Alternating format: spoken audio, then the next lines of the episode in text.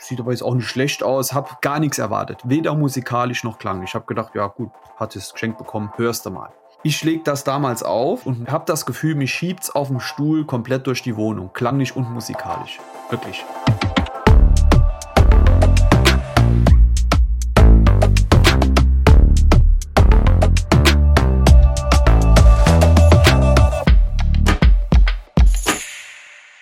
Hallo und herzlich willkommen zu einer neuen Ausgabe von Kilohertz und Bitgeflüster, dem HiFi-Podcast von HiFi.de. Auch diese Folge wird möglich gemacht durch die Unterstützung von Dolby Atmos. Und in dem Zusammenhang stelle ich euch ungefähr in der Mitte der Folge mein persönliches Atmos-Album der Woche vor. Was das ist, verrate ich jetzt natürlich noch nicht. Da müsst ihr halt euch dahin hören. Vorher geht es aber durchaus um quasi das exakte Gegenteil von Atmos, nämlich um die gute alte Schallplatte. Um mich darüber zu unterhalten, habe ich mir den Patrick Scholz von Sound in Grooves ins Boot geholt. Hallo Patrick. Ja, hi Olaf, grüße dich. Und aufmerksame Hörer und Hörerinnen dieses Podcasts werden wissen, dass wir vor gar nicht allzu langer Zeit schon mal einen gemeinsamen Podcast aufgenommen haben. Da habe ich nämlich Patrick ausgefragt über seinen Werdegang als HiFi-YouTuber. Und daraus ist eine Idee entstanden, weil wir hätten also am Ende des Podcasts, glaube ich, noch stundenlang über Musik und Schallplatten quatschen können. Ja. Und so. dann haben wir einfach im Nachgang gesagt, dann lass uns das doch einfach mal tun.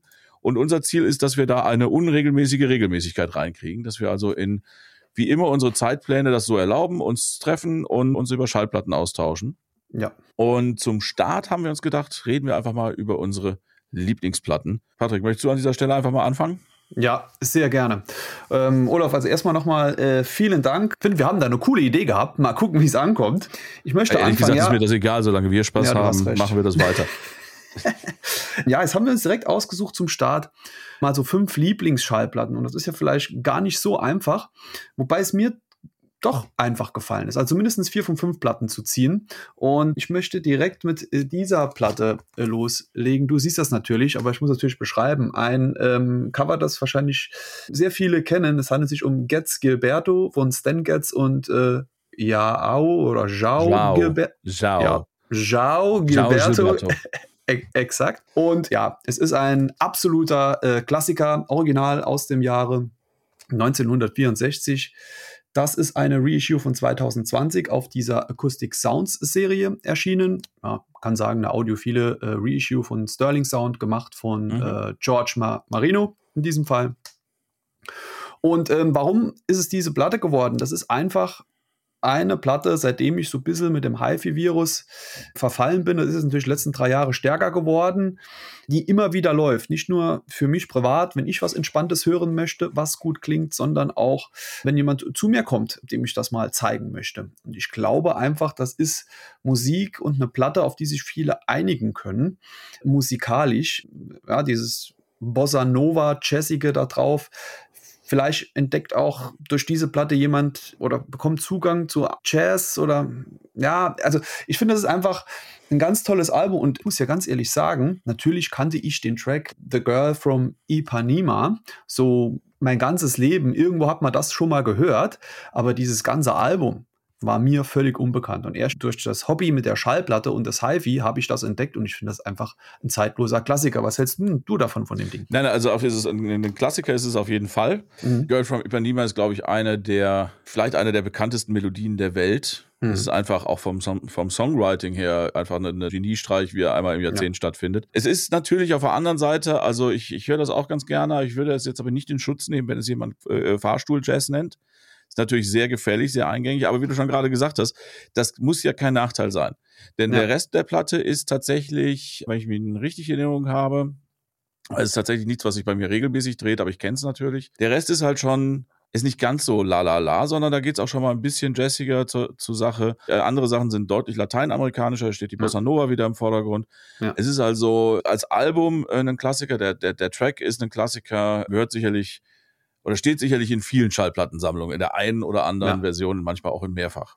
Ja, ich habe da auch von, von, von vorne bis hinten Spaß dran an dem Ding, muss ich sagen. Ja. Und ich weiß auch, was du meinst mit dem äh, Fahrstuhl-Jazz. Lasse ich dann auch teilweise durchgehen.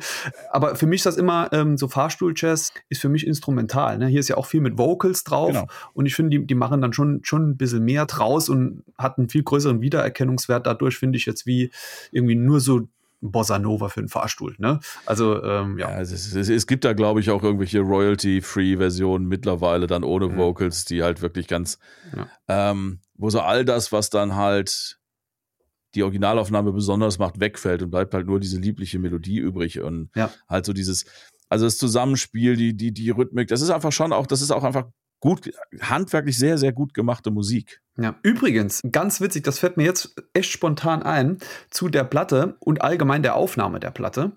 Irgendwann habe ich die mal vorgestellt, schon länger her auf meinem YouTube-Kanal und in den Kommentaren war es irgendwo, das war in einem Livestream, ich kann es ja nicht mehr sagen. Auf jeden Fall sind wir da auf die Sänger gekommen und da ist ja auch der weibliche Gesang und dann sage ich, oh, und das ist ganz toll, dann das Erlebnis, äh, wenn die männlichen Vocals in der Mitte sind und dann singt sie links.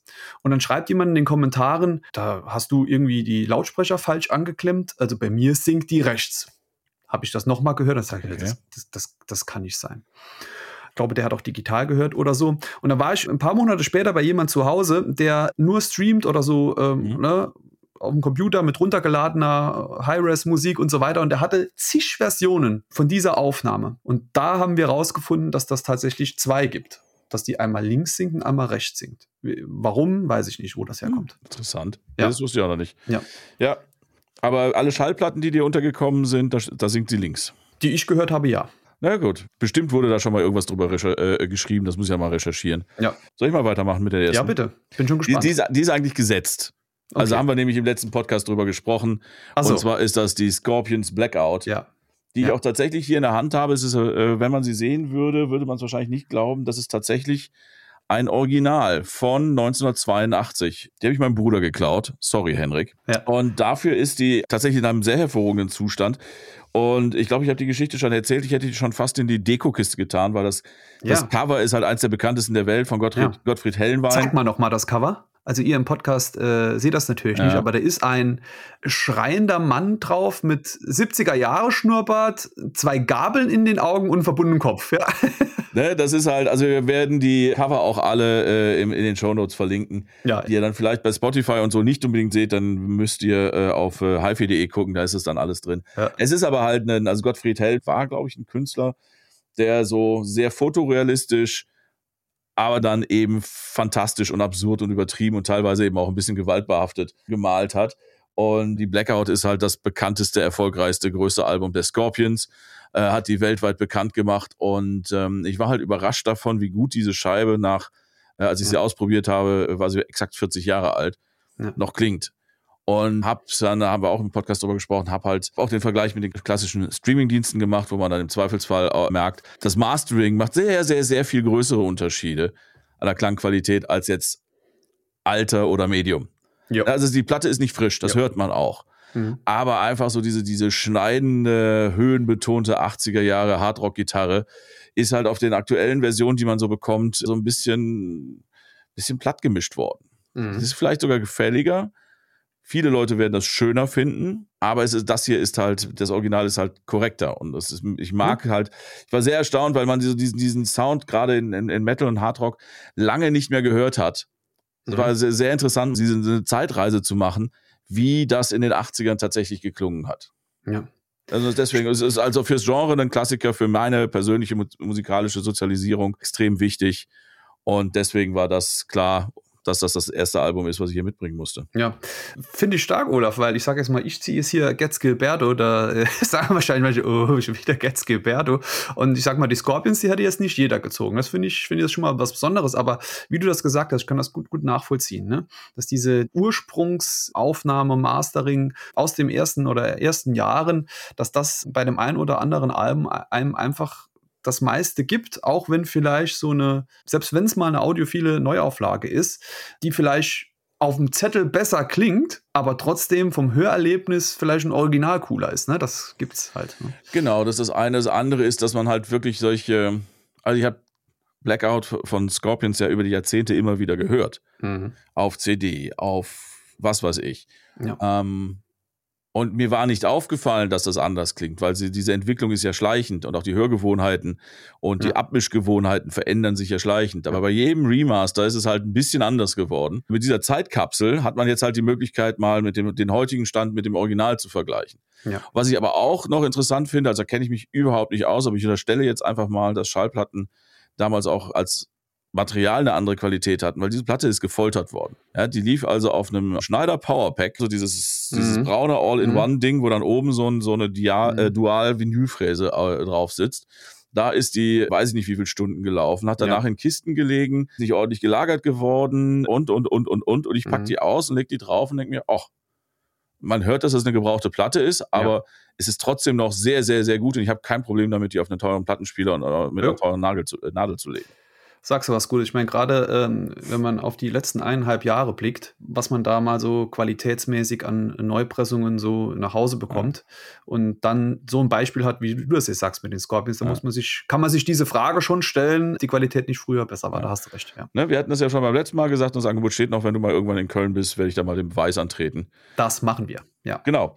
Dann wärst du jetzt dran mit dem nächsten ja, jetzt, äh, bringe ich mal einen kompletten Kontrast hier zu Gets Gilberto und dir zeige ich, es handelt sich um Underoath, They Are Only Chasing Safety. Okay. Darauf ist eine Dame mit einer durchsichtigen Atemmaske.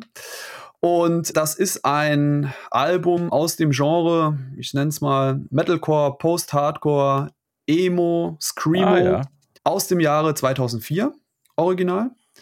Und ja, in diesem Jahre, äh, Anfang der 2000er, war ich da schon so in der Szene drin, in dieser äh, Post-Hardcore, Emo, Metalcore-Szene. Und das ist ein absolut legendäres Album aus der Zeit. Wenn ich ein Album nennen müsste von diesem Genre, und das wäre auch für mich ein Inselalbum, dann wäre es immer das. Das hat mich damals so dermaßen geprägt, das lässt mich nicht los und klingt für mich immer noch so Gänsehaut und frisch, wenn ich das heute noch mal höre. Und als ich dann 2017 angefangen habe mit Schallplatte und dem Thema HiFi, stand diese Platte immer ganz weit oben und die war sehr, sehr selten. Äh, Originale sowieso. Und äh, dann gab es eine Reissue von 2012 und hier ganz oben drauf steht ganz klein, du siehst das nicht, 180 Gramm Audiophile Collectors Edition, die war von 2012. Die hast du aber unter 100 Euro auch nicht bekommen, mhm. 2017. Und dann irgendwann 2018 war eine für 90 Euro, das ist gerade eine witzige Geschichte dazu. Und da habe ich gedacht, komm, keine Neuauflagen in Sicht, Originale unbezahlbar. Diese 2012er in der Hoffnung, dass die auch noch gut klingt. Jetzt kriegst du sie mal für 90 innerhalb Deutschland war noch original verschweißt, schlägst du zu. Bekommen stolz wie Oscar, das war für mich so ein Grail, weißt du, so, so ein ja, ja. heiliger Gral. Ja. Und ist für mich auch immer noch. Und ein halbes Jahr später kündigt die Band Neuauflagen natürlich an. Ein komplettes Boxset mit den ersten Alben habe ich mir dann auch noch geholt, nicht gelabelt als Audiophile Reissue. Ich habe mich nicht geärgert ich kann auch zwei Versionen von dem Album haben, aber ich weiß jetzt eigentlich, dass es keine audiophile Version ist. Die haben audiophil draufgeschrieben, wegen 180 Gramm damals. Ja. Ist eine durch, durchsichtige Pressung, gab es noch zwei andere Farben. Und das, ja, das knüppelt ziemlich rein, das Album. Ja, da wechseln sich so Schreigesang mit klaren Vocals ab und ist für mich jeder, jeder Track ein Hit und ähm, ja, wird mich wohl mein ganzes Leben begleiten. Ja, die, wenn, wenn, wenn, wenn du kommst, um die Blackout äh, zu hören, dann bringst du die mal bitte mit, weil es wird ja. mich schon interessieren. Wobei ja, das jetzt nicht im klassischen Sinne audiophile Abhör. Nee. Abhörmaterial äh, ist. Nee, nee. Das ist tatsächlich ein Genre, was an mir so ein bisschen vorbeigegangen ist in 2000, Anfang der 2000er war ich anders unterwegs. Ähm, ah, das, da kommen wir übrigens gleich auch noch zu, wo ich da unterwegs war. Aber ah, das, das freue ich mich schon. Ja, also, als, also die Mucke, ne? Jemand, der zu der Zeit nicht in der Szene war, der kann damit wahrscheinlich auch nicht so viel anfangen. Ne? Nee, es ist halt tatsächlich auch so, dass ich, ja, ich bin schon irgendwie Mittel- und, und, und Hardrock sozialisiert ja. worden. Auch, da habe ich halt auch irgendwann aufgehört. Also beziehungsweise heißt aufgehört. Es mhm. gab da einfach damals schon durchaus Sachen, wo ich gesagt habe, ja, das brauche ich jetzt nicht, die ich aber interessanterweise heutzutage mir durchaus auch anhören kann. Ja, okay. Also ich war zum Beispiel, äh, als es neu war, nie der weltgrößte Metallica-Fan. Mhm die Klassiker-Alben, Justice for All, mhm. die sind auf jeden Fall, aber mittlerweile was, was ich sehr gerne mal höre. Ist auch nichts, wo ich jetzt Sammelleidenschaft an den Tag lege. Ja, ja. Bisher, aber wer weiß, vielleicht muss mir da auch einfach mal die richtige Edition unter die Nase kommen. Ja. Aber also das waren schon damals äh, Sachen, deswegen so diese Metalcore-Geschichte, die war mir tatsächlich immer zu anstrengend. Ich ja, war, bin ja auch älter als du, ich war ja 2004 auch schon deutlich gesetzter und dann wird man ja. vielleicht auch irgendwann ruhiger. Wobei, ist jetzt totaler Exkurs. Wann, wann war System of a Down? Das war auch Anfang der 2000er, ne? Oh, also das jetzt so spontan hätte ich gesagt schon Ende der 90er oder ja, Ende so. Der 90er, aber so die, ja, ja, ja, ja. Um die Jahrtausendwende. Also insofern, Dings schon. Naja, aber auf jeden Fall spannend. Musst du mir auf jeden Fall aufschreiben und schicken, damit wir es in die Shownotes packen können. So sieht's aus. Wir machen hier wirklich einen wilden, einen wilden Ritt durch Ja, das ist doch cool. Ja, ja. Ich finde das gut. Zu dem nächsten Album gibt es einfach eine gute Geschichte. Mhm. Und ich habe jetzt gerade kurz einen Moment Pause gemacht, weil ich weiß, wir haben uns in Du warst in München bei einer meiner Vorführungen auf der Sounds Clever Stage dabei. Ich weiß jetzt gerade kurz überlegt, es war, glaube ich, nicht die, wo ich die Geschichte schon mal erzählt habe. Wir alle haben ja so unsere Covid-Geschichten und zu der Zeit als, also unsere Lockdown-Geschichten. Zu der Zeit habe ich halt ähm, selbstständig als Freiberufler gearbeitet mhm. und bin halt jeden Tag in mein zunehmend einsamer werdendes äh, Büro gegangen. Mhm. Und äh, habe in der Zeit sehr viel Musik gehört. Und da gab es ein Album, was irgendwann fast ritualmäßig, vielleicht nicht ja. jeden Morgen, aber sicherlich einmal in der Woche mindestens mich und meine Nachbarn in den Tag, den Tag geleitet hat. Okay. Und zwar der Guardians of the Galaxy Soundtrack, Awesome cool. Mix Volume 1. Ja. Und Hooked on a Feeling, Seite 1 ist einfach, also die Szene, wer den Film nicht kennt, muss einfach nur die ersten 10 Minuten gucken, dann, dann, dann wisst ihr auch, welche Szene das ist. Das ist einfach ein großartiger, gute Laune-Song. Das hat nichts mit HiFi zu tun, die klingt relativ, nee, so, also die klingt auch nicht schlecht. Nichts von dem, was ich hier mitgebracht habe, klingt wirklich ja. schlecht. Nichts von dem, was ich hier mitgebracht habe, bis auf eine Ausnahme habe ich wegen der Pressqualität ausgewählt. Ja. Und nur zwei Sachen davon habe ich wegen der Soundqualität ausgesucht, was ah, okay. zwei verschiedene Dinge sind, da kommen wir aber gleich noch zu. Ja. Äh, Guardians of the Galaxy Awesome Mix, abgesehen davon, dass das Cover mit diesem großen, der großgezogenen, äh, handbeschriebenen Kassette bei mir natürlich ja. nostalgische Gefühle weckt. Übrigens, letzte Woche, vorletzte Woche hatte die Kassette ihren 60-jährigen Geburtstag nachzulesen auf hifi.de. Oh. Hooked on a Feeling ist so, wie gesagt, das ist einfach so, ein, so eine großartige Nummer, um in den Tag zu kommen. Uh, Spirit in the Sky ist was zu mitsingen von Norman Greenbaum. Was haben wir denn hier noch? Cherry Bomb von The Runaways ist da drauf. Ja. Uh, Ain't No Mountain High Enough von Marvin Gaye. Also ist einfach, sind großartige Sachen drauf. Alles hat man schon mal irgendwie gehört. Alles davon verbreitet gute Laune und hat deswegen ja einfach einen Platz bei mir äh, auf Dauer. Also es war in dieser Zeit bin ich da drauf. Ich habe die vorher schon gehabt. Ich habe mir die einfach aus, aufgrund des Covers gekauft und dann in der Zeit halt angefangen, die intensiv zu hören und seitdem ist die bei mir und seitdem spiele ich äh, Hooked on a Feeling oft, wenn ich irgendwelche Vorführungen mache oder einfach mal hier, wenn ich Leuten hier mal eine Anlage vorspielen möchte, das ist so mein Girl from Ipanema, wenn du so willst. Ah, okay. Weil ich weiß, auf diese Nummer, die macht Spaß, da kommen die Leute gut rein, ja. da kommen viele Leute drauf klar und die ist gut genug von der Produktionsqualität her, um äh, Leuten einfach mal zu sagen, okay, das kann eine HiFi-Anlage im Vergleich zu, einer, zu dem, was du bis jetzt gewohnt bist. Okay. Okay. Äh, der Vollständigkeit halber, das ist entschieden auf Hollywood 2014 Hollywood Records. Gibt es mittlerweile auch verschiedene Versionen. Es gibt auch eine Volume 2, da habe ich mich jetzt nicht näher mit beschäftigt. Die sind alle wenig unterschiedlich, soweit ich weiß. Wie gesagt, ist auch weit davon entfernt, eine audiophile Platte zu sein. Ja. Und ist so 70er, 80er Jahre Feel Good Pop. Ja, also äh, man kann kurz und knapp sagen, die ist einfach awesome. Ne? Ja. Ste ja. Steht ja auch drauf. Genau.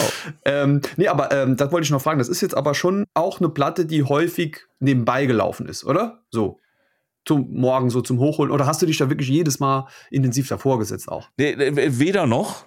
Ah. Weder noch, sondern das war eher so im Reinkommen, Plattenspieler äh, auf Drehzahl bringen, Verstärker anschalten, Kaffeemaschine heizt vor, ja, okay. Nadel draufsetzen. So stelle ich mir es vor. Nach ja. rechts drehen. Ja. Und dann so, während man so, ne, äh, Kaffee machen, gucken, was so am Tag ansteht. Naja, klar. Ne? Das war nee. so die, die Art. Also insofern nicht nebenbei, aber auch nicht bewusst davor gesetzt, steht oder dreieckmäßig. Ja. Nee, kann ich, kann ich verstehen. Mega cooler Soundtrack, auch mega cooler Film. Tatsächlich. Äh, übrigens fällt mir da ein, ich habe gehört, das habe ich gar nicht mitbekommen, da ist der dritte Film äh, jetzt, glaube ich, gerade aktuell äh, rausgekommen. Ist der dritte Film nicht sogar schon gerade aktuell bei Disney Plus kostenlos zu sehen? Also der, genau, das ja, das meine ich ja. Ne? Und das hat mir ein Freund erzählt letzte Woche, ich habe es gar nicht mitbekommen. Ja. Und äh, hast du den schon geschaut? Tatsächlich nicht, nein. Aber, ich auch äh, nicht, aber der sagt, ja. er wäre gut. ja, also ich ja, Zweiten Teil fand ich nicht so, aber ich habe halt auch gehört, dass der dritte einfach wieder so ein bisschen lustiger ist, nicht das, also be etwas besser, etwas unterhaltsamer sein ja. soll, aber nicht so ja. gezwungen. Auf jeden Fall ist das, was der steht auf jeden Fall auf der Liste, auf der Watchlist, vielleicht was fürs Wochenende. aber erstmal bleiben wir bei der Schallplatte, bei Musik. Ne? Genau, du bist dran. Dann komme ich mit meiner dritten Schallplatte und ja, jemand, der mich kennt, weiß, dass die dabei sein muss. Die Platte sieht so aus. Es handelt sich um Monin von Art Blakey and the Jazz Messengers. Original erschienen auf Blue Note im Jahre 1959. In der mhm. Hand halte ich eine Neuauflage Reissue in der Blue Note Classic Serie von 2021, gemastert von Kevin Cray. Und die Geschichte äh, hierzu ist, warum ich die immer wieder ziehen würde. Und das ist auch eine Gesetze, die würde ich auch in 20 Jahren noch ziehen. Das war eine Platte, die mir letztendlich den Zugang zum Jazz ähm, eröffnet hat. Und ich habe es davor ein paar Mal versucht, weil ich das Genre immer interessant fand und habe dann Sachen gesucht und habe dann die falschen Sachen irgendwie gesucht und war dann immer wieder raus und habe nie gewusst, was man da so äh, hören muss oder soll für den Einstieg. Und irgendwann bin ich über diese Platte gestolpert und ich weiß nicht, ob es daran liegt, äh, dass Art Blakey am Schlagzeug hier einfach einen coolen Groove teilweise drauf hat, dass mich das irgendwie so abgeholt hat, mich da so reingebracht hat, aber das war's und ab dann, ja, äh, wurde das fast bei mir geöffnet mit dem Jazz. Und deswegen äh, ist das immer noch eins meiner absoluten Liebsten, wer das immer zu schätzen wissen.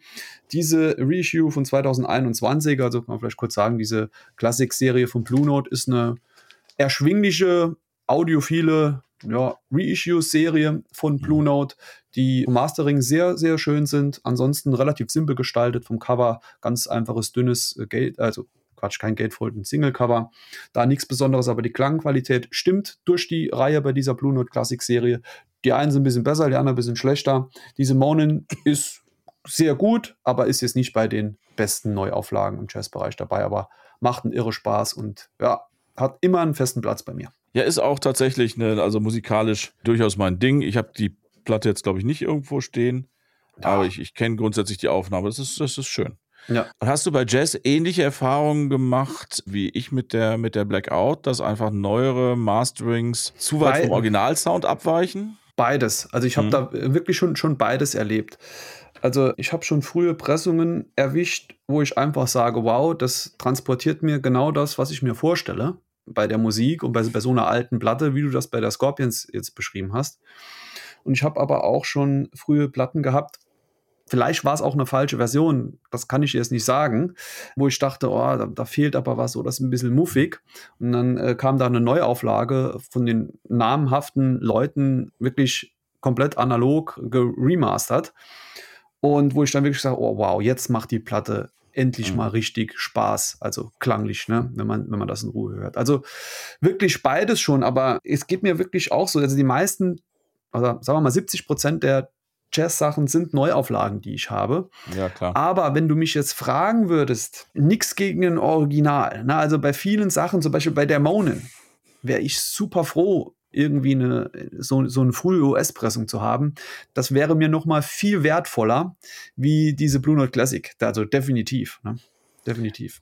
Gut, aber da, da, spricht aber halt auch der, der Sammler in dir ja, und ne, nicht der Audiophile, weil ich na, na, könnte mir halt vorstellen, dass eine, eine gute, gut gemachte moderne Platte unterm Strich besser klingt als eine gebrauchte Originale. Das käme auf den Versuch an, sagen wir mal so. Ja, aber ja. gerade gerade im Jazzbereich finde ich nämlich auch, dass es da, ja, da gibt es auch Sachen, die daneben, aber da gibt es recht viele und Blue Note ist da ein schönes Beispiel dafür. Äh, moderne Reproduktionen, Reissues, ja. die trotzdem noch sehr oder trotzdem oder die auch einfach sehr gut klingen und die eben ja. wo es eben nicht darum geht, alte Musik einem moderneren Hörgeschmack anzupassen, sondern genau. eben um Erhaltung des Kulturguts. Genau. Deswegen ähm, ist man sich eher versucht, den, den, den Sound von damals mit heutigen Mitteln rüberzuholen. Ja, ja wie, wie, wie eben gesagt, ne, das sind dann auch genauso, wie du sagst, ist es. Und da werden ja dann auch, oder alle, die daran mitwirken, wollen das ja so haben, wie du es beschrieben hast. Die, die, ziehen da alle am gleichen Strang. Und wenn dann die richtigen Leute da geholt werden, wie Kevin Cray oder Bernie Gruntman, mhm. was weiß ich, wie sie alle heißen, dann läuft das in der Regel auch, ne? weil, weil das da auch der, der, deren Anspruch ist. Dass ich nutze das, die, diese Vorlage, die du mir jetzt gegeben hast, und habe mein, mein, meine Reihenfolge gerade durcheinander okay. geschmissen, weil zum Thema Sound, jetzt mhm. nicht zwangsläufig Sound der Platte, sondern Sound der Produktion, bietet sich mein nächstes Album einfach gerade an. Okay. Ja. ja. Und zwar ist es Muscle Shoals Small ha. Town Big Sound. Ja, Sagt mir tatsächlich gar nichts könnte dir gefallen. Ich werde auch noch mal, ich kriege die Geschichte jetzt nur rudimentär zusammen. Die steht aber, glaube ich, auch hier halbwegs ausführlich innen beschrieben. Denn this album is dedicated to the memory of Rick Hall, ein 2018 gestorbener Musikproduzent, wenn ich das richtig sehe, der in einem kleinen Ort namens Muscle Shoals ein Studio oder mehrere Studios hatte. Wie gesagt, ich, ich bin da, ich bin bei der Trivia gerade nicht so sicher. Kannte das vorher auch alles nicht. Die Schallplatte ist mir empfohlen worden und ich liebe sie sehr, weil es Singen, okay. es geht dabei, immer wenn du, also wenn, ich, ich verlinke ein paar Sachen in den Show Notes mhm. zu diesem Muscle Shoals Sound, da ist immer, das ist genreübergreifend äh, einfach ein bestimmtes Feeling beim Sound ge mit mhm. gemeint oder wird damit mhm. verbunden. Und dieser, die, die, dieser Sampler, nein, es ist kein Sampler, es ist eine Anthologie, wenn man so will, ist halt eine, ein, ein Tribut an diesen verstorbenen Produzenten. Okay. Aber noch viel mehr an, die, an diesen Sound. Und das ist halt auch das, also zu den Leuten, die hier darauf mitmachen, gehören Capmo, Grace Potter, oh. Steven Tyler, oh, okay. Nuno Bettencourt, übrigens zusammen, Willie Nelson, Lee Ann Womack, ja. Kid Rock. Wow, okay. Bunte Mischung. Alison Krauss and the Blind Boys of Alabama. Also ganz absurde also. Zusammenstellung teilweise. Okay. Musikalisch alles so ein bisschen, ich sag mal, im weitesten Sinne in der Soul RB-Ecke verortet. Mhm. Weit mhm. gefasst. Mhm. Zusammengehalt dieses Albums ist halt wirklich einfach ein unglaublich cremiger Sound. Ein, ein, mhm. ein, ein, es ist schwer zu beschreiben. Es ist einfach eine, eine, eine Grundhaltung zum Thema, wie Musik klingen soll, mhm. der diesen Künstlern, Künstlerinnen und dieser Musik sehr gut zugutekommt. Es ist sehr voll, so sehr, sehr, sehr spaßbetont, sehr, sehr, sehr sinnlicher Sound irgendwie. Okay, das ist aber nichts. Das ist aber nichts, was man jetzt über die Jahre zusammengesammelt hat, sondern es ist jetzt extra gemacht worden mit diesen ganzen Features, Künstlern als ein Album in, in einer Session so oder, oder wie? so habe ich, das, so hab ich das verstanden. Das sind ja, halt ja. Neuaufnahmen, die speziell für dieses Album entstanden sind. Cool. Ja, also Steven, Tyler, Steven Tyler äh, singt Brown Sugar. Das hat er garantiert ja. vorher noch nicht aufgenommen. Ich muss dir sagen, ähm, zwei Sachen. Also vom Cover her, in den Shownotes können die Leute das dann sehen. Ne? Erstens mal wäre das eine Platte, die mich zum Spontankauf anregen würde, Richtig. so rein, rein optisch. Und es sieht auch aus, als könnte es irgendein Klassiker sein, von, von vorne auch. Ne? Und das, das Schöne ist, die Farben und das Cover passen zum Sound. Das ist, das ist schwer zu beschreiben, aber ich weiß, was du meinst. so ein bisschen oldschool, die gute alte Zeit, aber mhm. auf, eine, auf eine nicht verklärende Art und Weise, sondern mhm. es ist trotzdem auch einfach, musst du mal reinhören. Ich habe dummerweise diese hier, da habe ich in, ist mir in München ein Missgeschick passiert, die brauche ich neu. Hm. Da habe ich leider die A-Seite äh, zerstört. Kommt man da gut dran? Ja, ich habe jetzt noch nicht geguckt. Also das ist schon, glaube ich, eine, eine, etwas nicere Ausgabe gewesen. Okay. Äh, aber es, es, gibt sie noch. Es gibt sie auf jeden Fall noch. Findet man das in den Streamingdiensten? Genau, das ist ein schönes Beispiel. Das hätte ich jetzt nämlich was, fast vergessen. Denn, ja, äh, Muscle Shows, Small Town, Big Sound findet man auch auf den gängigen Streamingdiensten, mhm. unter anderem auch auf, auf Cobus. Und der mhm. Sound ist auch da. Das hat also nichts das all das, was ich beschrieben habe, hat nichts zunächst mal mit dem Thema Vinyl zu tun. Mhm. sondern es ist in der Aufnahme. Das Thema Vinyl und Vinylwiedergabe unterstützt das sicherlich nochmal. Aber wir haben noch vor zwei Tagen aus dem Lautspre äh, auf dem Lautsprecher, von dem ich dir gerade erzählt habe, wo ich jetzt noch nichts drüber sagen darf, hier gehört, gestreamt von Cobus und es hat genau diesen, na, es hat natürlich nicht genau den Sound, aber es hat sehr viel von dem, was ich gerade beschrieben hat habe. Die Charakteristik sehr, davon, ja. Dieses sehr mhm. cremige, so, so ein mhm. bisschen mhm. so sonnig, laid back. Es ist einfach ein vom Sound her sehr, sehr, sehr schön und das kommt eben auch auf Streamingdiensten rüber und deswegen ist das auch, was ich eben gesagt habe, das ist das Album, das ich wegen des Sounds ausgewählt habe, was aber nichts mit der Produktionsqualität des Albums oder der, des Vinyls zu tun hat, sondern einfach mit der Musik und so, wie sie gemacht ist. Ja, ja mega. Macht mich äh, extrem neugierig, Olaf, muss ich, muss ich sagen. Da freue ich mich wirklich reinzuhören. Also, äh ja. Hallo und herzlich willkommen zum Atmos-Album der Woche, präsentiert und unterstützt von Dolby Atmos. Man mag ja von Miley Cyrus halten, was man will, aber als Sängerin, Musikerin und als Selbstdarstellerin schafft sie es doch immer mal wieder ein paar großartige Momente zu schaffen. Und äh, nein, ihr letztes Studioalbum Endless Summer Vacation von diesem Jahr, von 2032, ist nicht durchgängig gut, das, das würde ich so nicht behaupten. Und es gibt ehrlich gesagt ein paar mehr als nur belanglose Tracks unter den zwölf Songs. Doch Violet Chemistry, River oder Jaded sind Beispiele für solide Popnummern auf dem Album, die man gut hören kann. Und das zu Recht als Vorab-Single ausgekoppelte Flowers ist ebenso ein fettes, bombastisch produziertes Brett, wie man sich das von, von Miley Cyrus wünscht und wie man es kennt. Und gerade bei Flowers haben sich die ProduzentInnen ProduzentInnen eben auch beim Atmos-Mix so richtig austoben dürfen. Und das passt einfach gut zu der Musik und zu dem Song und das ist sicherlich auch der Grund, warum der Track gerne und häufig bei Atmos-Demos benutzt wird. Also ist der heutige Atmos-Hörtipp vielleicht keine Album-Empfehlung im eigentlichen Sinne, doch zumindest Flowers ist auf jeden Fall eine gute Idee und ein guter Tipp, wenn du einfach mal Atmos-Musik über deine Kopfhörer ausprobieren möchtest. Ich wünsche dir viel Spaß dabei und jetzt geht es zurück zum Podcast. Wie gesagt, in, bis auf den letzten Track auf der A-Seite können wir auch alles gefahrfrei hören. okay. Mensch, wolltest, wolltest, du dann doch noch äh, deine DJ-Künste auf der HN zeigen, indem du ein bisschen was scratcht? Oder wie war ja, so, so ungefähr. Es war äh, Accidental DJing, genau. Oh Mann. Passiert. Naja, was will man machen, ne? Ja. Okay. Komm, dann mache ich mal weiter mit meiner Platte Nummer 4. Bevor ich zeige und sage, um was es geht, na, als Einleitung eine Story dazu, weil zu der bin ich nämlich auch durch Zufall gekommen. Und zwar bin ich da in so einer äh, Community drin, Platten-Community, da gibt es jedes Jahr so ein ähm, Weihnachtswichteln. Und mhm. da, schick, da ne, werden Leute gezogen und die Pärchen schicken sich dann Platten, ohne dass man weiß, von wem und was für eine Platte. Und weiß nicht, war das vor drei Jahren, vor drei oder vor vier Jahren auf jeden Fall, bekomme ich die und am Heiligen Morgen machen wir das dann auf und filmen das dann und schicken uns dann, dann rum, wie wir uns darüber freuen. Ich mache das auf und denk so, kenne ich gar nicht, äh, sieht aber jetzt auch nicht schlecht aus, habe gar nichts erwartet, weder musikalisch noch klang. Ich habe gedacht, ja gut, hat es geschenkt bekommen, hörst du mal.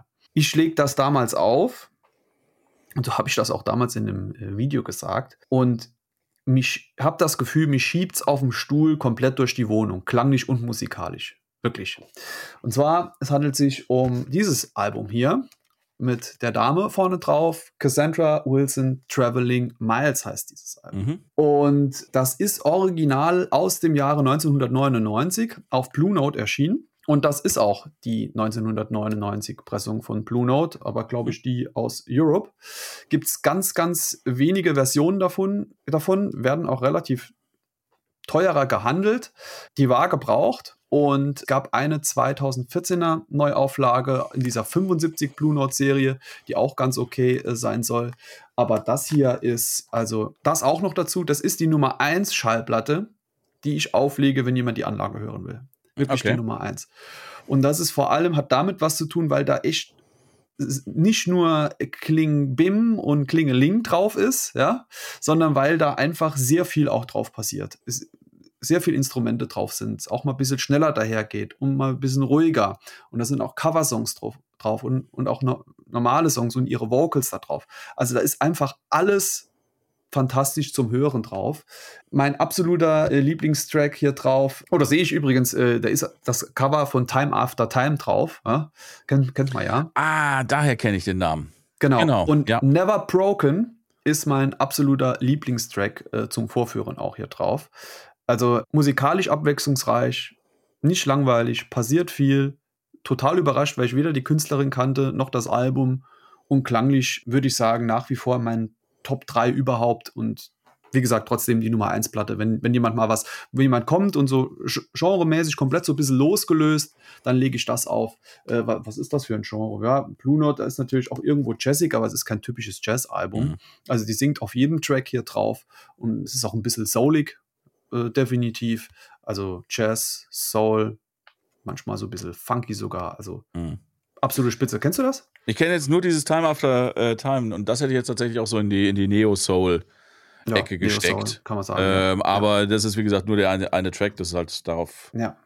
Ja, ist cool. Ist also vor allem, also das ist halt, finde ich, eine, eine, eine, schöne Geschichte. Ja, vor, vor, wenn man nichts allem, erwartet. Genau, genau. Ne? Man, man erwartet gar nichts und denkt schon, ja, komm, lege ich es halt auf. Ne? Mhm. Also schon fast weniger wie erwarten. Ich dachte schon, das ist nichts für mich. Ich habe auch gar nicht gesehen, dass, dass das von Blue Note ist am Anfang. Ne? Ich dachte, das ist irgend so eine. Es, es sieht nicht aus wie eine typische Blue Note-Platte. Nee, nee, nee. Ich dachte, ja. pf, keine, keine Ahnung.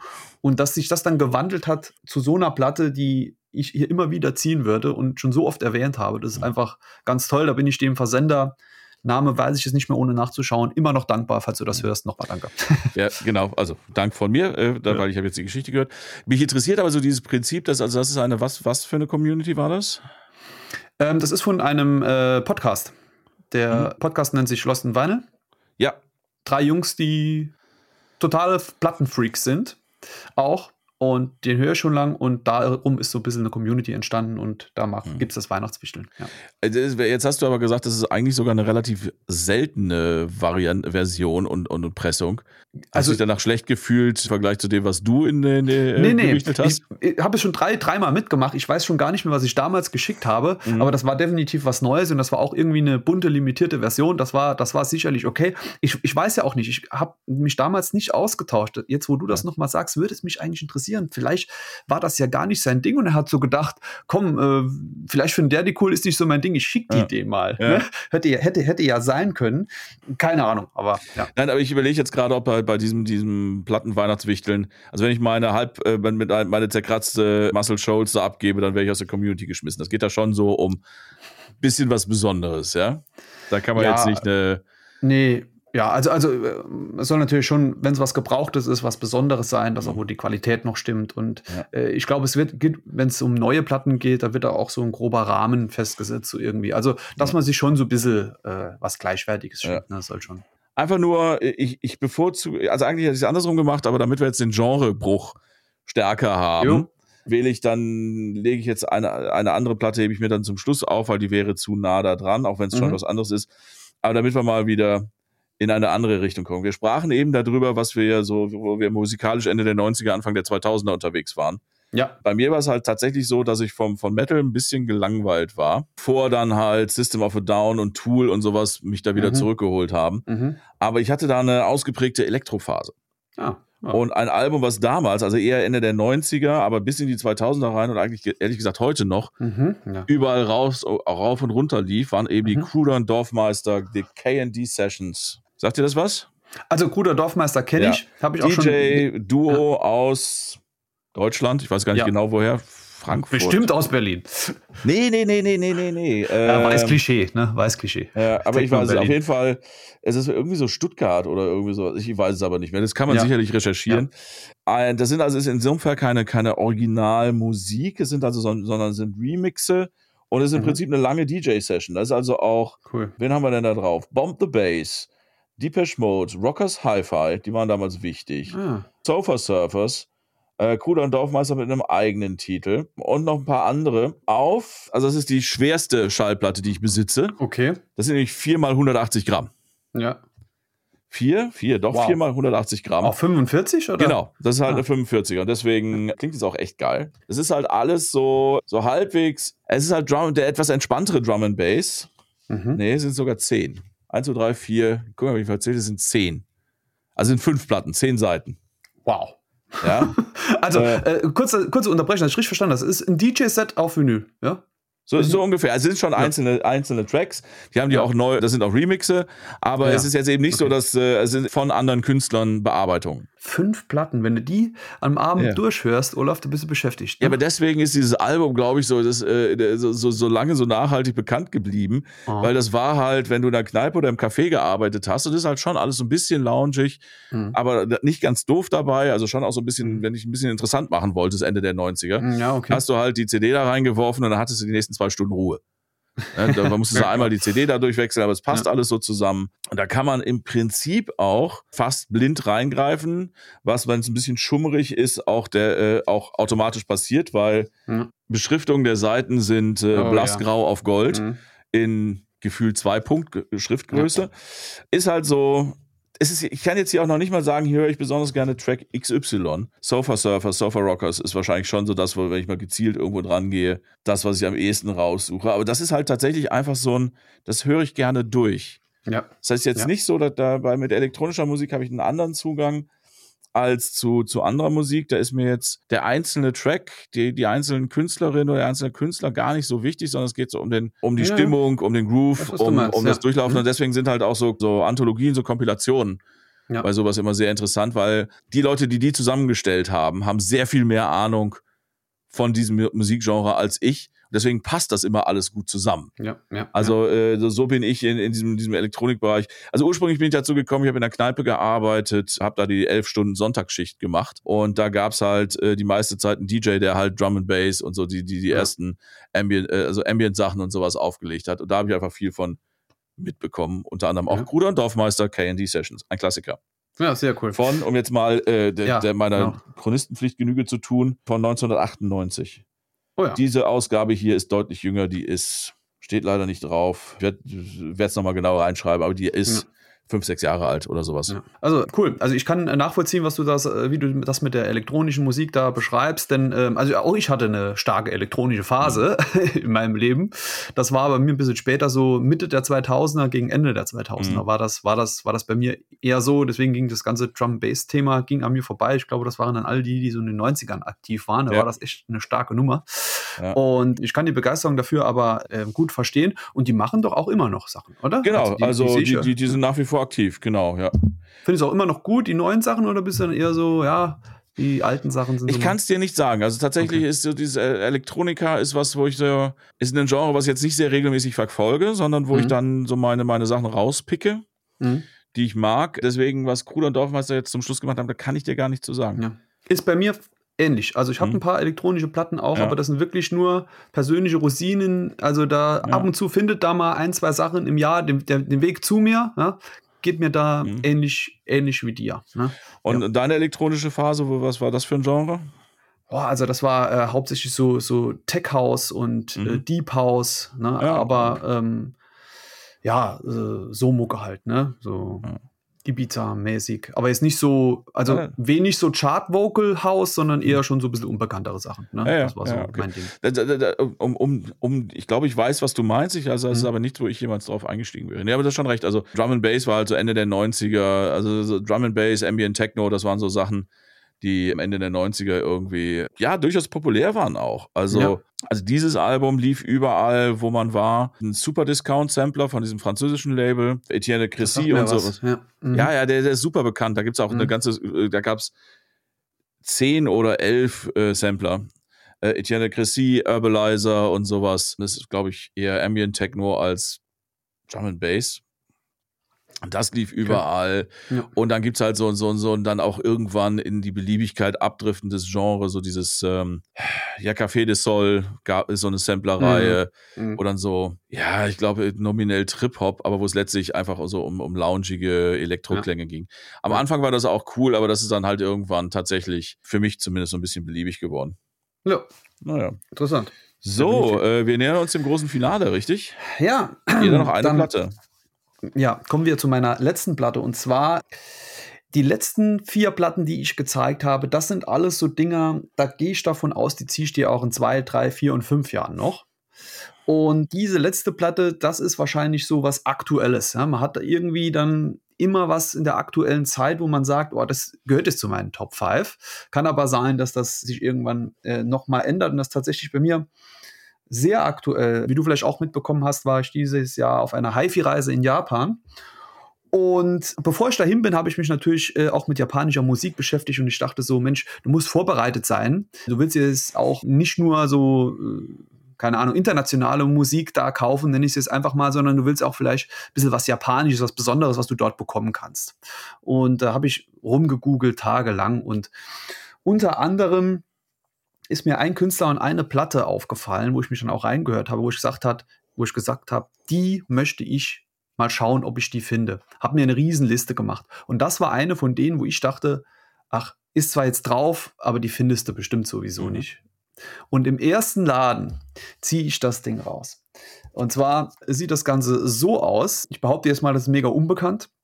Ähm, ja, ja. Der, ja, der, Künstler heißt, muss ich das richtig aussprechen, ähm, Osamu Kitayima und das Album heißt Masterless Samurai. Das ist original von 1980 und auch ein relativ seltenes Ding außerhalb Japans. Ich glaube, es gab sogar 1980 ein US-Release, der ist wahrscheinlich noch seltener, aber in Japan, in Japan gab es zwei, drei, keine Reissues, nichts auf CD und so, aber Schallplatte ganz schwierig, war auch äh, preislich äh, ganz okay zu machen. Mhm. Wir sind hier im Genre, es ist äh, Jazz, Fusion, Rock und mit einem asiatischen Touch, sage ich es einfach mal. Ja, ähm, weiß nicht, welches Instrument ist, das mir dieses ähm, japanische Feeling darauf, darauf gibt. Mhm. Hier sind auch unheimlich viele Instrumente drauf. Ja? Ich habe das hier gerade auf. Also er selbst ähm, Osamu, der spielt Akustikgitarre, Biwa, Synthesizer, Shimasen und Bells. Suzu nennt sich das.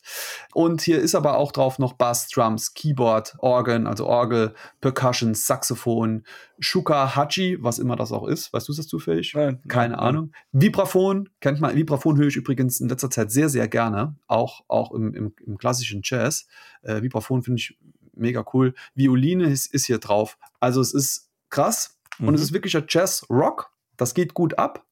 Mit diesem, mit dieser kleinen Würze des, ja, fernöstlichen, klanglich. Mhm. Das finde ich das Besondere daran. Und ähm, ich wollte das einfach haben, weil es für mich was aus Japan war, was ich mir vorher gut gefallen hat, was mich was Besonderes ist, dass ich hier eine originale 1980 Japan-Pressung gefunden habe und wollte gar nicht, dass das irgendwie audiophil ist, aber es ist es und zwar ganz extrem. Es ist unfassbar, wie gut das klingt. Also Schön. Top 10, wenn nicht sogar Richtung Top 5, aber Top 10 auf jeden Fall meiner bestklingendsten Platten, vor allem wenn man an das Genre da denkt. Es ist absolut enorm. Ich kann es nicht beschreiben und die Musik ist so einzigartig mit diesem ja, östlichen Touch da. Es ist ja, das Toll. macht mich auf jeden Fall auch neugierig. Was mich aber ehrlich gesagt ja. noch neugieriger macht, ist, wenn du in, also du hast die Secondhand, ist das das Secondhand? Ja, eine Gebrauchtplatte, ja. ja. Wenn du in Japan in einen Secondhand-Plattenladen gehst, ja. Wie suchst du da gezielt nach Platten? Weil, Ganz schwierig. Ich wollte gerade sagen, dein Japanisch lesen ist wahrscheinlich nicht so sonderlich, ist ungefähr so gut ausgeprägt wie meins, nämlich nicht vorhanden. Ganz schwierig. Ja. Also ähm, oft war Gott sei Dank auch der Titel äh, der Künstler in klein auf dem Schild dabei geschrieben. Mhm. Und das hat es natürlich einfacher gemacht, aber ich habe mich schon schwer getan. Also es war auch teilweise ein bisschen anders ähm, sortiert wie bei uns. Mhm. Ja. Gott sei Dank war dann wenigstens die japanische Musik oft in einem Ding, aber dann natürlich genremäßig auch nochmal durchmixt. Und ich wusste manchmal gar nicht, wo was sein äh, ist. Aber ich muss sagen, ähm, in Läden, wo ich das Gefühl hatte, ähm, ich finde mich eigentlich nicht zurecht, aber was ich hier so sehe, das muss sich lohnen, habe ich dann wirklich mich wirklich tief reingestürzt und habe da einfach Gas gegeben. Ne? Das muss man einfach mhm. sagen. Äh, wir hatten da einen kompletten Tag zur freien Verfügung und den habe ich kompletten Plattenläden verbracht. Ne? Okay. Also das war schon ein Marathon, aber das hat sich auch äh, gelohnt. Das sind halt Dinger, ähm, das ist bei uns schwierig und ist ja halt was Besonderes, wenn du dann Musik, die auch von dort ist, irgendwie mit nach Hause nimmst und hast dann noch so, ein, so, so einen Spaß daran. Und ja. Ähm, das ist ein interessanter Künstler, der hat auch noch zwei, drei andere, er hat mehrere Alben, aber noch zwei, drei, die ich auch noch auf dem Zettel habe, die ich auch musikalisch ganz, ganz toll finde. Ist mal was anderes, finde ich, musikalisch und trotzdem was Besonderes und auch eingängig. Also ist jetzt nicht äh, nichts Kompliziertes, ne, wo man irgendwie sagen muss, oh je, da musst du aber, nee, gar nicht. Also es ist schon eingängig. Ja, genau. Also ähm, japanische Pressungen von im Westen bekannter Musik, da gibt es ja noch Möglichkeiten dran zu kommen, auch wenn es meistens, jo. ich habe so teuer wird. Ja. Leider, aber ja. Musik von japanischen KünstlerInnen äh, auf Platte, wenn es keine, äh, äh, keine westliche äh, Veröffentlichung gab, weißt du besser als ich. Ich weiß aber keine Möglichkeit, da dran zu kommen. Also da, da versagt eben auch selbst Discogs, weil einfach. Ganz schwierig. Ganz schwierig. Das ist einfach nicht auf dem Markt dann teilweise auch ja. sehr unbekannt. Ne? Ja, das eben. ist dann teilweise gar nicht so richtig rüber äh, geschwappt, außer so bei Freaks, äh, jetzt wie, wie, bei mir jetzt in dem Fall vielleicht, ne? wo man wirklich sagt, was gab's denn da eigentlich? Ja. Ne? Aber wie, wie bist du denn auf, auf diesen, diesen Künstler und dieses Album gekommen? Wie gesagt, ähm, ich habe dann gesagt, Mensch, du fährst nach Japan du möchtest auch Musik kaufen, die aus Japan kommt, äh, egal ist aus, aus welchem Jahrzehnt. Und da habe ich so rumgegoogelt, ich weiß gar nicht mehr, beste japanischen Alben mhm. oder ähm, bekannte japanische Künstler oder äh, japanische Musik 80er, 70er Jahre, irgendwie mhm. so. Und in den Tiefen des Internets sind mir dann Sachen besonders aufgefallen. Oftmals muss man sagen, in Kombination mit dem Cover, das ich dann irgendwo gesehen habe, ja, wo ich das hier gesehen habe mit dem Samurai auf dem Pferd dran, das ist ja, dass du es in echt sehen würdest, also ist auch unterzeichnet von demjenigen, der das gemalt hat. Also ist wirklich toll, toll gemacht. Mhm. Und da dachte ich mir, äh, und dann noch reingehört und dann so ein paar Sachen sind dann eben auf meinem Zettel gelandet. Ne? Ja. ja, cool. Ja, schön. So. Jetzt bin ich gespannt, Olaf. Jetzt, ja, jetzt kommt, nein, das ist, ähm, ich muss die, mehrere Disclaimer vorab, okay. der Vollständigkeit halber. Okay. Also tatsächlich habe ich dieses Album nicht gekauft, mhm. sondern es wurde mir zur Verfügung gestellt, weil ich den äh, Künstler privat kenne oder persönlich kenne. Ah. Und äh, ich tatsächlich auch die Ehre und Freude hatte, ein Bild beizusteuern für die Liner Notes. Cool. Pack das alles in die Show Notes. Das Bild ist tatsächlich. Du hast das gemacht, ja? Das Foto ist tatsächlich von mir. Und wie ich dann nachher festgestellt habe, ist das nicht nur in den Liner Notes gelandet, sondern sogar auf einem beiliegenden Poster. Hm, und krass. auf der Rückseite ist dann halt der Greiner Bachmann, das Grafikdesign mhm. gemacht und die Künstler äh, Klaus Vormann mhm. hat das Cover gestaltet. Oh, das habe ich sogar schon gesehen. Ja. Das wusste ich gar nicht, dass du da. Ah. Und äh, das Poster, was dabei liegt, das kann ich jetzt hier nicht ausfalten. Das, ja. Oder die Podcast-HörerInnen sehen das eh nicht. Da ist halt ja. halt auf einer Seite das Covermotiv, auf der anderen Seite ist mein Foto. Und ähm, finde ich toll, das Cover. Und Wolfgang, Wolfgang Bernreuther, Stille Fool, vielleicht sollte man das auch mal erwähnen. Äh, habe ich hier in der Super Deluxe Edition von, von Clear Audio, womit auch einfach äh, das Thema Klangqualität erledigt ist, also wenn das von Clear Audio kommt, dann, dann ist das auf jeden Fall gut. Das ist halt ein 180 Gramm LP, da ist eine 100 Gramm 12 Inch Maxi dabei und wie gesagt das Poster mit dem Artprint. Wolfgang Bernreuther, ein deutscher Bluesmusiker, ein ganz toller Mensch, der einfach, ich behaupte mal, Musik macht, weil er nicht anders kann. Mhm. Der muss das ja. machen, das tut ihm gut ja. und er will das machen und wenn er keine Musik machen würde, wäre das für ihn, aber auch für die Welt eine Katastrophe zudem ein unglaublich lieber Mensch. Und ja, das, das ist sein jüngstes Album. Das ist letztes Jahr erschienen, wenn ich mich jetzt, oder dieses Jahr erst. Was ist cool. Ja, das wollte ich gerade fragen, ja. Ja, also um den Jahreswechsel herum ist Ne, 2022 ja. steht hier, ne, genau. Ist ein sehr persönliches Album, ist musikalisch für Wolfgang, wie ich finde, sehr interessant, weil er, ist, glaube ich, bekannt eher für, ich sage jetzt mal so einen sehr sehr klassischen, manchmal auch etwas raueren Blues, auch wenn er durchaus andere mhm. Sachen gemacht hat. Das hier sind mhm. eigene Sachen überwiegend aber unter anderem auch einen äh, Bob Dylan Cover, Cover von Blind äh, Willie Johnson, von ein paar anderen, aber sehr viel eigene Sachen, musikalisch sehr breit. Also cool. nicht nur der klassische Blues, aber immer mit dem Blues im Herzen und in der Seele und einfach einen sehr. Also meine Bluesphase ist eigentlich vorbei. Die hatte ich mhm. auch. Also, äh, aber das ist ein Album, vielleicht auch dadurch, dass ich, dass ich diesen Menschen persönlich kenne und ein paar Mal schon mit ihm auch Interviews gemacht habe, war auch schon mal bei mir im Podcast, den verlinke ich auch. Ah. Eine, eine, musikalisch eine Geschichte, wo ich einfach das Gefühl habe, verstehe diesen Menschen ein bisschen mehr. Und er hat da einen Teil von sich mit, mit mir und mit den anderen Leuten, die dieses Album hören, geteilt. Und dafür bin ich dankbar und glücklich und ich finde, äh, das hat es auch einfach mal verdient, hier erwähnt zu werden. Und deswegen ist es definitiv eine meiner, ja. meiner wertvollsten Platten für mich. Nicht finanziell gesehen, sondern für mich persönlich. Mhm. Stillfool, ja. Wolfgang Bernreuther, Wolfgang, vielen Dank dafür finde ich richtig cool, dass du das gezogen hast und äh, die Gründe für mich sind auch absolut nachvollziehbar, aber äh, ich finde es auch nochmal spannend, ne? weil mir ist die Platte wirklich dieses Jahr schon oder mhm. in den letzten Monaten an diversen Stellen über den Weg gelaufen, auch auf Instagram irgendwo, vielleicht auch im Zusammenhang mit Clear Audio, mag sein, weiß ich es gar nicht und ich dachte jedes Mal, oh, sieht irgendwie spannend aus, noch eine besondere Version, das Cover spricht mich an, mhm. ne, definitiv und Hätte ich, wäre ich es aber auch nicht mehr drauf gekommen. Schön, dass du es nochmal zeigst. Muss ich mir unbedingt mal anhören. Äh, Gibt es das auf den Streamingdiensten? Weißt du das? Das weiß ich tatsächlich gerade nicht. Also auf die ja, Idee bin ich schlicht. Ja. Also das, äh, wenn, du brauchst die auch nicht. Genau. wenn, dann werde ich das nochmal verlinken. Das weiß ich tatsächlich gar nicht. Ansonsten ja.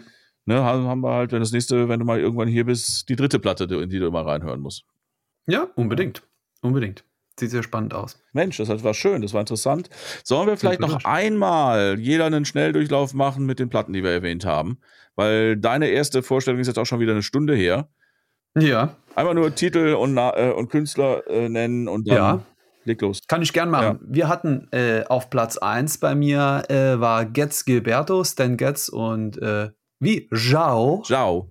Jao Gilberto mit einem Bossa Nova Jazz äh, Klassiker. Das auf Platz 2 war bei mir was aus dem Bereich Post-Hardcore Metalcore. Das war Underoath, They Are Only Chasing Safety. Original aus dem Jahre 2004. Dann hatten wir meinen Jazz-Zugang schlechthin, Art Blakey and the Jazz Messengers mit Monen, Original 1959. Und dann kam mein, ja, Meistgespielte audiophile Platte, wenn Besuch da ist, Traveling Miles von Cassandra Wilson aus dem Jahre 99. Und als letztes, als fünftes hatte ich meinen Japan-Fund Osamu Kitajima mit Masterless Samurai von 1980. Genau, und bei mir war es mein, mein, mein Vinyl Survivor, die 40 Jahre alte, mittlerweile 41 Jahre alte Kopie von Blackout von den Scorpions. Dann mein Lockdown Soundtrack, Awesome Mix Volume 1, der Guardians of the Galaxy Soundtrack. Oder jo. ist eigentlich der Soundtrack, sondern Music Inspired by, aber die Musik ist mhm. bis auf einen Track auch komplett dabei. Dann das von mir in München äh, zerstörte Muscle Shoals, äh, Small Town. Big Sound, mit dem einfach einem bestimmten Sound und einer bestimmten Aufnahmetradition gehuldigt wird.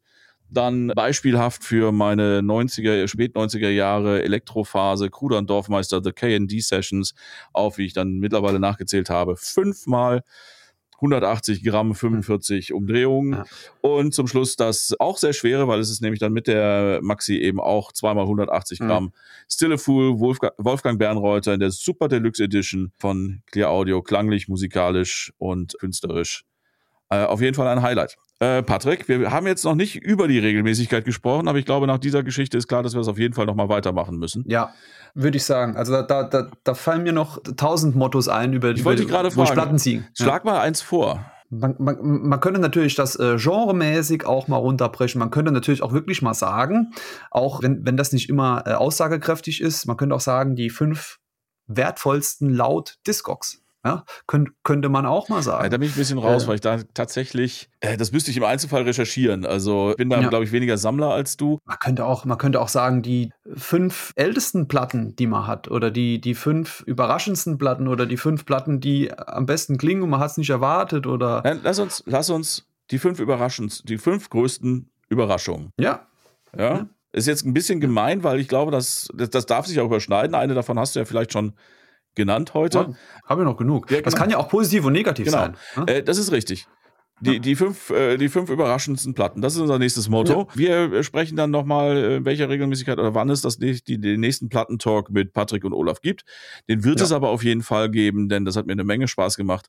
Patrick, ja, vielen Dank. Sehr gerne. Ich hoffe, äh, euch, die ihr dazugehört habt, hat es auch Spaß gemacht. Wie gesagt, wann es den nächsten Plattentalk mit Patrick geben wird, weiß ich jetzt noch nicht. Aber was ich weiß, ist, dass es in zwei Wochen weitergeht mit Kilohertz und Bitgeflüster, denn dann gibt es den nächsten Podcast. Hört da mal rein. Wenn ihr die Folge nicht verpassen wollt, lasst uns am besten ein Abo da auf der Podcast-Plattform eurer Wahl und oder eine Bewertung, denn das hilft uns auf jeden Fall auch. Und dann können wir weiter solche netten, interessanten und hoffentlich auch unterhaltsamen Gespräche für euch führen. Euch alles Gute. Patrick, dir nochmal vielen Dank. Und weil heute Freitag ist, wünsche ich uns allen schon mal ein schönes Wochenende, auch wenn ihr den vielleicht mitten am Montagmorgen auf dem Weg zur Arbeit hört, diesen Podcast. Bis dann. Ciao. Jo. Ciao, ciao. Macht's gut.